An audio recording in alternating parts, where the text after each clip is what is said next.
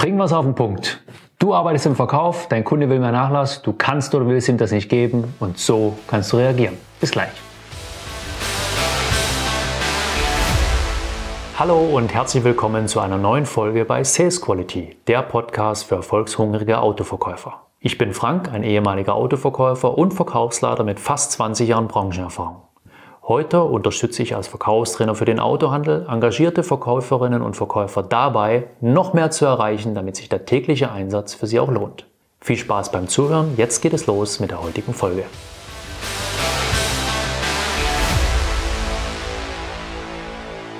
Heute kommen wir mal zu einem der häufigsten Einwände, mit dem fangen wir an. Der Kunde möchte mehr Nachlass. Der Kunde möchte also mehr vom Kuchen, der möchte mehr von deinem Ertrag, der möchte mehr von deiner Provision, der möchte mehr von deinem Geld. Und jetzt kannst du entweder nicht mehr, weil du schon mit dem Rücken an der Wand stehst und er hat schon alles von dir, oder du willst einfach nicht mehr. Letzten Endes geht es darum, wie gehst du damit so um, dass dein Kunde sagt, okay, passt, kann ich nachvollziehen, ich mach's trotzdem. Früher hat man das so reagiert, indem man einfach eine Whisky oder eine Cognacflasche auf den Tisch gestellt hat und dann haben die Verkäufer gesagt, ja, bei mir kriegen sie 30, 40 Prozent, aber mehr auch nicht. Das fanden die lustig. Ja, ich bin schon ein Vierteljahrhundert im Verkauf, also das habe ich alles miterlebt. Oder die haben gesagt, Rabatt, keine Ahnung, was ist das? Ist das die Hauptstadt von Marokko? Was anderes weiß ich nicht. Unabhängig mal davon, dass Rabatt nur mit einem T geschrieben wird und sich da befindet, wirst du heute damit nicht mehr weit kommen. Deswegen sprechen wir darüber, was steckt dahinter, hinter dem Motiv des Kunden, denn es ist seltener das Thema, dass sie nicht mehr Geld ausgeben möchten oder können. Da sprechen wir gleich drüber. Dann sprechen wir darüber, wie kannst du damit, wie kannst du das behandeln, wie kannst du souverän und empathisch damit umgehen und bekommst von mir ein paar Formulierungsbeispiele, also wie so eine Art Blueprint. Das weiß ich von den Coachings und von den Trainings, das mögt ihr Verkäufer ganz besonders gern, weil es einfach einfacher ist. All das bekommst du bei mir und ganz am Ende kriegst du sogar noch den ultimativen Beweis, weiß, warum der Preis selten das entscheidende Kriterium ist. Also, lass uns loslegen. Wenn dein Kunde nach mehr Nachlass, nach einem höheren Rabatt fragt, klärst du für dich erstmal drei Punkte. Erstens, hat er den Nutzen von dem, was du ihm anbietest, wirklich verstanden? Hat er es durchdrungen? Kann er den Wert einschätzen? Zweitens, vergleicht er fair oder vergleicht einen Apfel mit einer Birne. Das findet gar nicht so selten statt. Meistens unbewusst, manchmal aber auch bewusst. Und du solltest dafür sorgen, dass dieser Vergleich auf fair ist und auf Augenhöhe stattfindet. Und Punkt Nummer drei, Vertraut dir dein Kunde genug? Hat er wirklich das Gefühl der Sicherheit, das Gefühl, bei dir gut aufgehoben zu sein? Wenn nicht, musst du hier nochmal reingehen und nachbessern. Wenn du meine Videos schon eine Weile schaust, wirst du wissen, dass ein Kunde drei Dinge braucht, um kaufen zu können. Erstens, er muss den Nutzen klar für sich erkennen oder die Lösung. Er muss erkennen, dass wenn er jetzt kauft, dass sein Leben danach besser ist, als es vorher war. Zweitens, er muss dir vertrauen, er muss ein Gefühl der Sicherheit haben. Nur wenn sich Menschen sicher fühlen, dann lassen sie sich auf etwas Neues ein. Der Nutzen kann super sein. Wenn der aber denkt, du bist ein windiger Geschäftsmann, dann wird er nicht bei dir kaufen.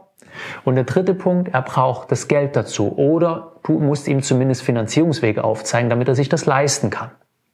Hast du gewusst, dass selbst Profi-Einkäufer, also die ihr Geld damit verdienen, große Companies, ja, also Einkaufsleiter, dass von denen die absolute Minderheit nur aufgrund des Preises entscheidet? Das sind acht Prozent. Acht Prozent, das heißt 92 Prozent 92 Prozent der Chefeinkäufer, die damit ihr Geld verdienen, die ihren, ihren Job rechtfertigen müssen, dass sie da sind, dass sie viel Geld verdienen, die setzen auf viele andere Dinge auch neben dem Preis. Das sind so, das sind so Sachen wie, wie sind die Einkaufsgeflogenheit, wie hat man sich aneinander gewöhnt, wie schnell und flexibel reagiert der ähm, Kunde. Ähm, das ist Druck von, von innen, intern. Also wenn Abteilungen sagen, ja, tu es bloß nicht vermasseln. Der Chefeinkäufer, der hat Druck von allen Seiten.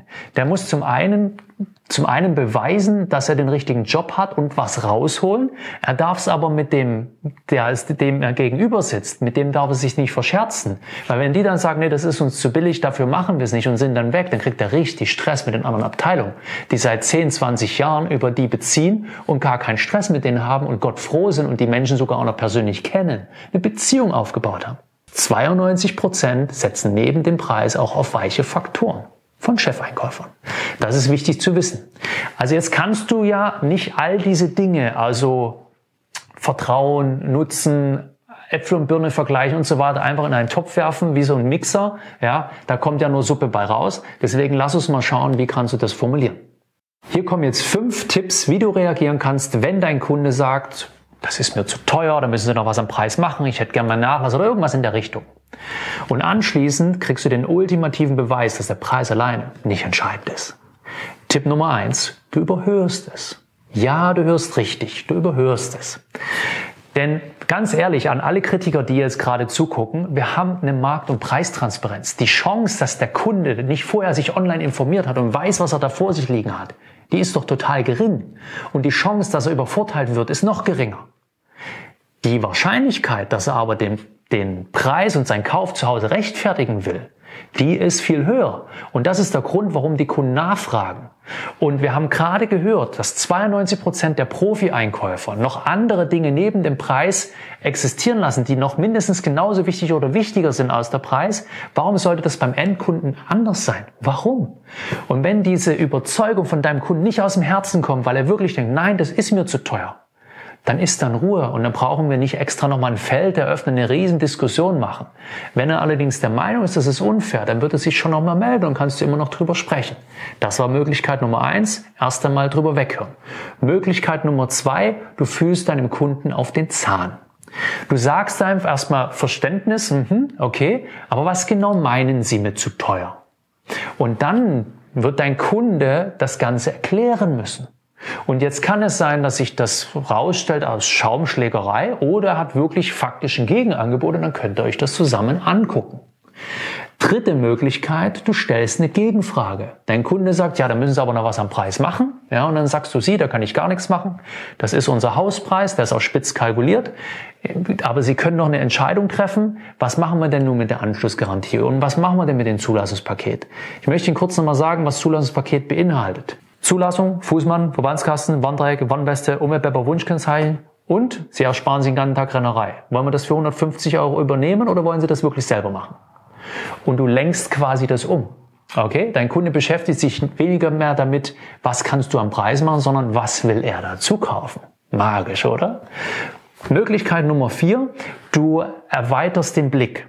Wenn dein Kunde zu dir sagt, das ist mir zu teuer, dann zeig wieder erstmal Verständnis, und zeig ihm gleichzeitig, dass es noch irgendwas gibt, was ihr wahrscheinlich noch nicht geklärt habt, was ihn zögern lässt. das machst du in der Formulierung ganz einfach.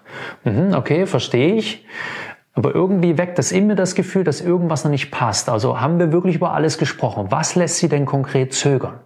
Du gehst wieder weg vom Preis. Du gehst wieder weg vom Preis und hin zur Leistung. Okay? Möglichkeit Nummer fünf, in den Vergleich gehen. Das heißt, du schaust, wenn dein Kunde sagt, ja, das ist mir aber zu teuer, und dann sagst du, okay, mh, verstehe, mit was vergleichen Sie? Im Vergleich zu was? Und dann wird dein Kunde sagen, womit er es vergleicht. Und vielleicht wird dein Kunde auch noch sagen, bei XY ist es günstiger. Und jetzt gehst du einfach in die Offensive, drehst den Bildschirm rum und gehst mit deinem Kunden gemeinsam online. Lade deinen Kunden gemeinsam mit dir ein, online zu gehen, weil wenn du Verkaufsprofi bist, kennst du deinen Markt, du kennst die anderen Angebote und du weißt, dass alle nur mit Wasser kochen. Und dann kannst du rausfinden, hat dein Kunde richtig verglichen oder ein Apfel mit einer Birne und findest vielleicht raus, ah, das ist zwar günstiger, steht aber in Buxtehude, 500 Kilometer, viel Spaß bei der Fahrt dahin. Oder du stellst fest, ja, das ist günstiger, aber dem fehlt das eine Ausschlussdetail, was deinem Kunden wichtig ist. Und dein Auto hat das drin oder dein Produkt, deine Dienstleistung hat das drin. Kannst du auf alles anwenden. Okay? Ich glaube, das waren fünf wertvolle Tipps. Und jetzt kriegst du den optimalen Beweis, den optimalen Beweis, dass der Preis alleine nicht entscheidend ist. Schau mal an dir runter. Hast du das günstigste Hemd an? Hast du die günstigste Hose an? Hast du die günstigsten Schuhe, die es auf dem Markt gibt? Höchstwahrscheinlich nicht. Waren noch andere Dinge entscheidend? Tragekomfort, Optik, Image, Verfügbarkeit, all diese Dinge? Mit Sicherheit. Noch ein Beispiel, noch ein Beweis. Klopapier. Klopapier ist so austauschbar wie sonst was. Äh, Im Grunde macht es ja genau das, macht, macht ja immer das Gleiche. Ich will dir das jetzt nicht vorführen, ja. Aber weil, wie kann es sein, dass bei Lidl, Aldi und Co. und so weiter so eine Rolle hier gibt für, ich weiß nicht genau, zwei oder drei Euro und bei anderen Anbietern gibt so einen kleinen Pack mit zwei oder vier Rollen drin und die kosten fast das Doppelte. Mit Blümchen drauf und Duft und dicker und weicher und farbig und weiß der Geier was. Wenn der Preis alleine entscheiden würde, gäbe es nur einen Anbieter oder es gäbe nur einen Preis. Richtig oder richtig? Und schon sind wir wieder am Ende unserer Folge. Ich hoffe, dass ich dir Motivation und Tipps mitgeben konnte, die dir in deinem Alltag und deiner Praxis weiterhelfen.